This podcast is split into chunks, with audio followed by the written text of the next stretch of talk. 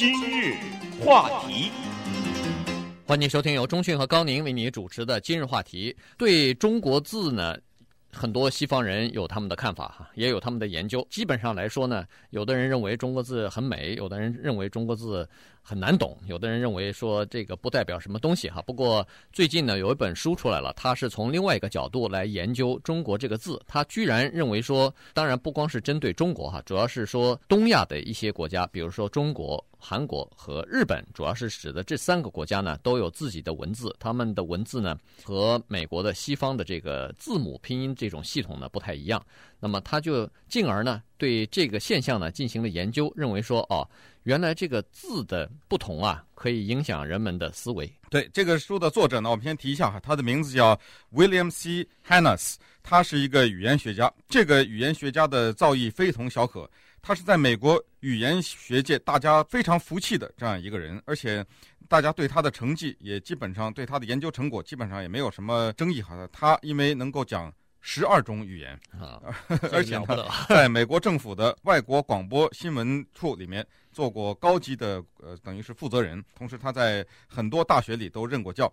那么最近呢，他出了一本书，是由宾夕法尼亚大学出版社出版的。这个书的名字说出来，可能这个东方人听起来不太好听哈。但是呢，他这个书里提出了相当令人震惊的观点，我们就利用这个节目来好好的跟大家聊一聊他这本书以及他里面提的观点哈。他这个书的名字叫什么呢？叫做《The Writing on the Wall》，哈，墙上的字。然后是亚洲的语言如何压制了我们的创造力。对，首先先解释一下什么叫做墙上的字哈，writing on the wall，这个是英文里是阵兆的意思，就是一个对未来事情的预兆。那为什么对未来事情的预兆是写在墙上的字呢？呃，这里有一个圣经的典故啊，是那个古代巴比伦的国王呢，因为巴比伦的那个时候统治呢，当时的内讧啊，各种各样的矛盾比较多。那王子呢，他宴请客人的时候，有一天突然有一只手出现了，不知道从哪儿掉下一只手来。在墙上写了一串字，当时呢，参加宴会的人举目皆惊啊，大家大惊，这哪来的一只手啊？没有身子，只有一只手在墙上写字，写了四个字，谁也不认识。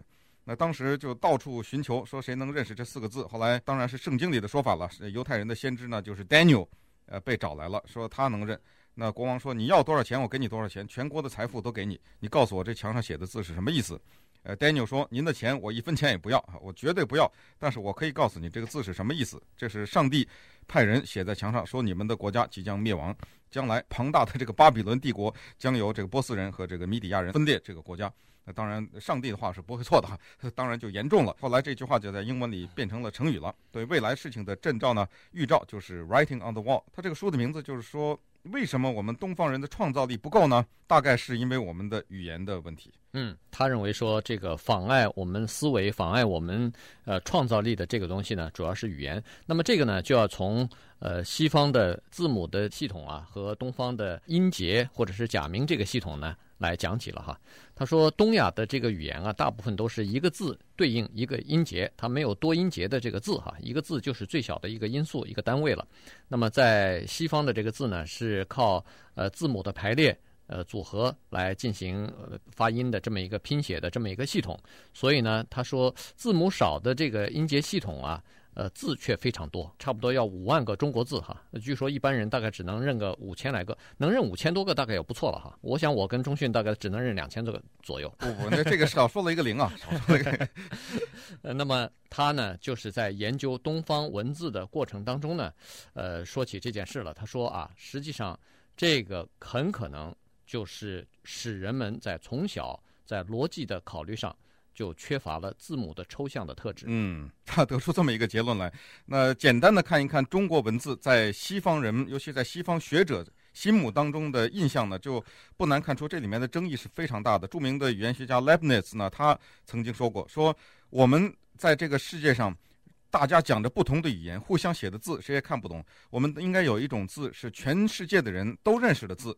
他说，如果要创造出这样一种字的话，它的基石。必须是中国汉字，以它为基石，这样才能创造出一个全世界都懂的字来。不过他的这个梦想到今天也没实现。我倒看着英文 变成全世界都懂的话了哈。那相对来说呢，著名的德国的哲学家黑格尔曾经这样说中国文字：他说，哦，中国文字啊，那叫象形文字。什么是象形文字？画画啊，你看那个树长的那个样子，你就画一棵树，这象形文字啊，不值一提，非常原始。这是黑格尔的。呃，另外的一位算是美国的大诗人了哈，Ezra Pound 也是翻译家，他对中国的文字到了这个顶礼膜拜的，就非常崇拜中国的文字，他自己下手翻译过《诗经》。呃，只不过呢，他呃那个时候翻译《诗经》的时候闹过笑话。他曾经把那个我们不是说什么“关关雎鸠，在河之洲”什么“窈窕淑女，君子好逑”吗？里面不是还有一段叫做什么那个“求之不得”，呃，什么“寤寐思服，悠哉悠哉，辗转反侧”。那个“寤寐思服”呢，就是说我姑娘，我得不到你啊，晚上我睡觉我想你。那个“思服”呢，结果被他翻译成想那个衣服。他把这据说是在古文里叫“衣服”的“服”这个字是思念的意思，但是他不懂，他给翻译成衣服。他对这个大加赞赏，他说。哎呀，中国的文字是表意文字啊，那不是象形文字哈。看到衣服想到了女人，这个是了不得的一个文化。当然后来才知道他闹了笑话，翻把这个东西给翻译错了哈。但是从此可以见呢，就是说西方的不管是文人也好，是学者也好，他们对中国文字的这个理解啊，或者说对中国文字呢，他们的意见还是差别相当大的。但是呢，这个就是有争议了哈，因为有些人认为说，从这个字上头来看。呃，思维来看一个民族的思考的这个方式和模式呢，呃，可能是有缺陷性的哈。待会儿我们还会再从另外的侧面再来看一下，呃，因为这里头可能还有其他文化层面和科技层面的这个其他的因素的影响，这个太多了哈，因素的影响太多。但是呢，在这本书里头，这个 Hanes 啊，他为了证明自己的论点呢，他提出了几个东西来哈。他说，首先从目前啊，东亚人，比如说韩国人。呃，日本人和中国人，他们在科技上面呢，基本上没有什么，尤其是现代的科技方面，基本上没有什么重大的突破和创造的东西啊。这是第一。第二呢，他们所做的这方面的工作呢，大部分是模仿的工作，也就是说，别人创造出来一个东西的话，东亚的民族呢，它可以非常好的、非常快的进行模仿，拿来就可以用，在这方面呢是非常灵巧而且非常聪明的。再有一个事实呢，是说，你看，东亚的这个人呐，到外国留学的人是特别的多。那为什么要去外国留学呢？这就说明外国的这些科技先进，我才到外国留学。如果你自己能创造出更先进的科技来，那应该欧美的人到中国、到日本去留学去啊。所以呢，他说，从这些方面都表明一个问题，就是说创造力呢可能是有点问题，至少是在最近的一段时间。没有太多，而且他又举出另外一个例子来说，有一些亚洲人到了西方以后，使用了这个 西方的像英语啊、拉丁文的这种字母拼音排列的这种系统以后呢，哎。他们就可以创造发明，就可以有成就了。对，那他当时还举了获得诺贝尔什么医学奖的日本人呐、什么物理奖的华人等等哈，他了举了一些这些人呢。他说，这些人后来都是进入了英语语言的世界里面以后，慢慢的他们的思维、他们的写作都变成英文了。他当然这些科技的这些文章的发表，当然肯定是英文的了哈。呃，等他们变成这个字母思维的时候呢，有了突破了，因为这个书的名字比较刺激哈，是说 How Asian Orthography 呃 Curbs Creativity，就是为什么亚洲的拼字法能够遏制或者是压抑我们的创造力？你像这样的一个书名，这等于是盖棺定论了嘛？啊，对，盖棺定论了。这个就是第一，我们的亚洲人没有创造力；第二，原因是因为我们的文字造成的。当然，他自己在接受访问的时候，因为这个书在大概是昨天还是前天刚刚出来一个新书。他自己接受了一些访问，他也赶紧忙不迭地在解释哈。他说：“我这个意思啊，千万不要误解。”他说：“我就知道这个书的从名字开始就是误解，人们会误解我。但是我想他这个书啊起这个名字也有点小有一点哗众取宠。没错，对，呃，他说要促销嘛。对，另外我我我们也知道，在美国大学里啊，这些教授他们的压力是很大的，必须得出版东西，他得有这个压力。而越读出新材，越能在学术界有的时候能够站住脚哈。不过这是另外一个话题。”他在接受访问的时候也说啊，他说人们会觉得单方面的会理解为我这个书的意思是说东方人笨。他说这个就和我的主题是大相径庭，东方人绝对不笨，我只是说呢，他们的创造力不如他们的模仿力。嗯。他就是说，在创造力方面呢，可能不如模仿力，但是智力是非常高的。对，智力很高。对，所以他说这个呢，我不是批评亚洲人，不是批评东亚人，呃，不要误会哈。只不过我是认为说，在这方面可能是受到了呃文字的影响，受到了这个书法和写字系统的这个影响。但是日本的那个获得医学奖的那个一个医学家呢，他是认为说日本主要就是模仿哈，靠模仿。来研发自己的东西来赚钱，而在科技的这个发明和创造方面呢是不行的。可是有人也提出反对了，比如说，呃，U Pen，就是宾夕法尼亚大学的一个历史学的教授，专门研究中国文化的这个教授呢叫 Nathan Seven，他就说了，他说，呃，没有道理。他说，在日本十年之内就出一个什么诺贝尔奖的得主，呃，华人里也有好几个诺贝尔奖的得主，这比西方的什么葡萄牙呀、挪威啊那强多了，他们几十年也没出来啊。今日话题，欢迎收听由中讯和高宁为你主持的今日话题。刚才说的是这个有关于文字和一个民族的思考和思维的这个方式的问题哈。其实这个理论啊，并不是一个很新的理论哈，只不过是现在新出了一本书，呃，来加深这个理论而已。实际上，从三十年代开始，在西方啊，就已经开始有这种。呃，论点了哈，是说语言可能会影响人类的思维，影响人类的思考的模式哈。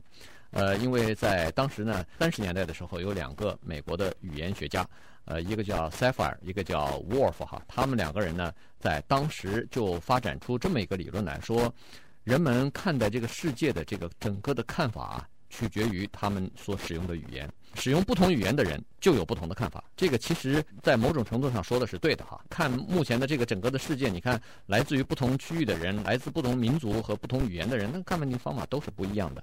而且呢，在这个时候啊，他就开始比较了一些，呃，英文和印第安人，比如说是美国人。使用英文，印第安人使用他们自己的语言，但是住的是同样的美洲大陆嘛，所以呢，他就进行了一些呃文化和语言方面的比较。他举出来几个例子哈，第一个是在印第安人里头有个部落叫做 Hopi，这个部落里边呢，据说是没有时间概念的。呃，另外呢，他说在呃爱吉斯摩人里边呢。据说是对雪的描述至少有十几个字，嗯啊，因为他们呃生活在冰天雪地里头，都是冰和雪嘛，所以呃在这方面的词汇就特别丰富，所以呢，他就用这个办法呢来进行了一个比较。当然，有些人认为说，哎，有道理哈，但是慢慢的人们也发现他在这个比较当中呢还是有些失误。那这就是著名的三十年代的，就是语言影响思维学说。当时在语言学界，在整个甚至在哲学界，因为早在最早的时候，那个奥地利的出生那个英国哲学家维特根斯坦，他就提过类似的这种理论，所以后来呢，对后人影响的非常大。到了二十世纪的以后，呃，美国刚才那个讲到一九三几年那两个美国语言学家提出来的语言影响思维论，引起了极大的反响，整个受到学术界的欢迎。他们认为好像是呃多年的困惑哈，被他们的这个理论呢是呃顿开茅塞，而且他们发现很多包括东方语言在内呢，的确是。就是我们的语言当中有很多表达抽象概念的字没有，没有这个字根本就，我们必须得去用外来语。举一个最有名的例子，就是“逻辑”这两个字，这个不是中国话，对，这是个外来语哈。呃，所以它可能有这个概念，但是居然没有这个字来表达。呃，当然了，到后来人们前一段这就十几年前争论的说，中中国的文字当中没有隐私权这几个字等等，就是说，你像它没有这个字。他应该就没有这个概念吧？我想大概是这样的。假如有一个语言里说没有“虚伪”这个字的话，那他脑子里怎么去想虚伪这件事呢？呃，伪君子或者怎么样？所以这个语言跟思维一定是有某种联系的。大概在六十年代左右的时候呢，那个又有人他提出来了，说现代科技包括电视的产生啊，因为电视它除了画面以外，它还是有语言。电视的产生啊，包括这个广播的诞生等等的，大量的利用语言进行表达的时候，它再一次反向对人的思维有所影响。到了八一年的时候，著名的语言学家 Alfred Bloom 他又出了一本书，这个书又是在整个语言学界呢引起了很大的震动。它叫做《语言形成思维》，说说语言是如何影响中国人和西方人的思维的。他明确地指出了中国人和西方人的不同是在于我们的语言体制不一样。他甚至跑到大学里做实验，就发现中国的语言呢，他去找留学的这些中国学生说做一些实验，他就说中国的语言当中没有英文当中的一个叫做虚拟语式，呃，虚拟语态。什么叫做虚拟语态呢？大概学过英文的人大概都知道，就是说，呃，说如果当前面加了如果以后呢，后面有的时候。是虚拟的，就是未必发生。比如说，如果张三是个猪的话，他是怎么怎么样啊，或者说如果我是你，我就不会这样做等等，这样的话就虚拟的。他举的例子说，比如说如果 Gisele 这是一个巴西的著名的模特，这个是就是现记者举的例子哈。他说如果 Gisele were fat，说如果吉赛尔这个女郎很胖的话，she wouldn't be a supermodel，她就不会成为今天的超级女女模。她跟那个 Leonardo DiCaprio date 过一段哈。嗯。这一句话在英文当中一讲出来呢，说如果她很胖的话，她不会成为超级女模。任何一个会英文的就知道她不胖，因为你是虚拟的。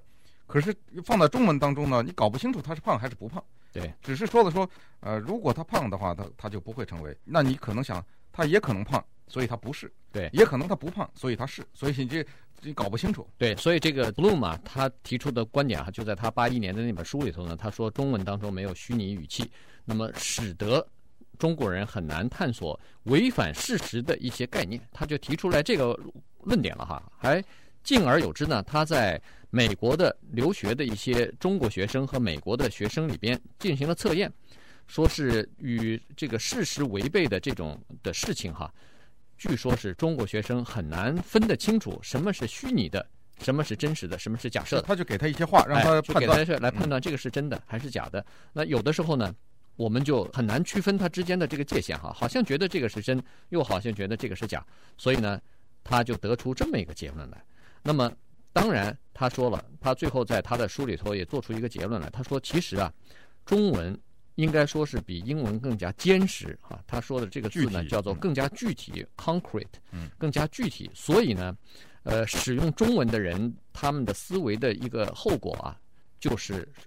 在抽象思维方面不及美国人，嗯，他就得出这么个结论。对，因为他的语言结构呢，他说是西方的语言结构很多是靠字母的，任何一个字母 A B C D，把它单独挑出来，它不代表任何意义，没有意义，只有把它组合在一起才成为意义。所以在人的脑子中呢，它要有一个抽象思维的过程，它才能把这个抽象的东西变成具体的意义。可是中文，因为它这个文字你一写下来。你只需要写一个字，你就大概望文生义嘛，这不是中文说，就是看到这个字，你大概就知道是什么意思了，非常的具体。也就是中国字当中表示虚的东西的字，非常的少。所以你就说，从这个语言，从这个字你上头来看，就说明一个问题，就是说我们看到这个字呢，我们可以有很丰富的联想，但是如果没有这个字的时候，我们脑子里一片空白的时候呢，你想不出这个字来。这个就在科技当中呢，就是说从无到有的这个过程当中呢，我们缺乏这个功力哈，或者说这个思维。但是只要有了一个东西以后，我们可以从这个上面延伸出来另外的东西。这就是说明，呃，在很多的科技方面，在现代的科技就更加明显了。就是说，为什么？就是说，在这个改进别人的东西、改进别人的发明，或者是使用别人的发明这方面呢，做的特别的快。这个就是从字这上头。所产生出来的哈，不过最近几年呢，人们也对刚才所提出的这几个语言学家他们所提出来的论点呢，进行了一番批评哈，认为说，首先是在三十年代刚才说的那两个语言学家，他们说这个呃什么爱斯基摩人啊，什么印第安人啊，呃，他们比如说有的是没有时间概念，有的是对血的描述比较多，没有时间概念，大概就是说他没有时态嘛，你也不知道这些事情是发生在过去、过去还是未来。不过中文也有这个问题，中文没有时态。对，那么但是呢，人们说其实啊，在英文当中描写雪的字，其实和人家 Hopi 印第安人的字是差不多的哈。而且呢，说刚才所说这个 Bloom，它是在对学生进行测试的时候呢，也是有严重瑕疵的。所以呢，现在也有人说，同样这本书呢，肯定你读完以后里边也会有出现这样或者那样的问题。他说，除非你研究了所有的。音节语言，否则的话，你不可能得出它们之间的联系。而且，除了语言之外，有更多的人说，现在影响人们思维的还有其他多种的因素啊，比如说是什么？现代的科技啊，手机电话呀、等等这些东西呢，其实对人们的看世界的看法呢，都是有影响的。